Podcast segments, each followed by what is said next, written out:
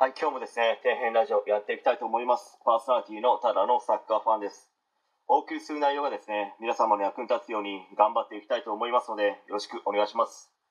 えー今回はですね、底辺な人生なんて誰もが嫌ですよねという話について、まあ、ちょっと語っていきたいと思うんですけど、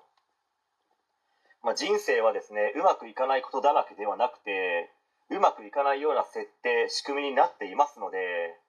成果が出るように常に挑戦し続けなければやっぱり成果って得られないんですよね。もう人生とは基本そういう仕組みですね。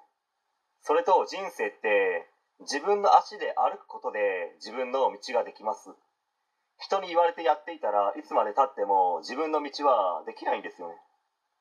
こう人生でやりたいことがないとか見つけることができないと嘆いている人はちょっと考え方を変えてみてもう何でもいいので何か新しいことにチャレンジしてみてはどうですかね。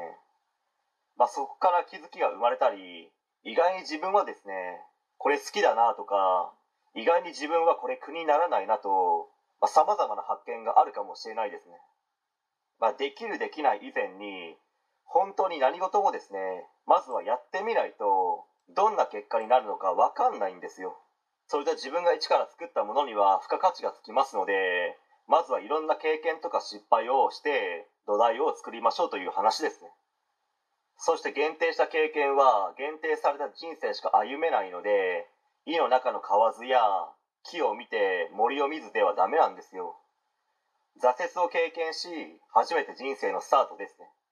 そして同時に挫折が成功へつながるルートになりますので、まあ、頑張りましょうということなんですよ、まあ、行動が信頼とか信用を生みますし信念と熱意がない人は逆に信用を失います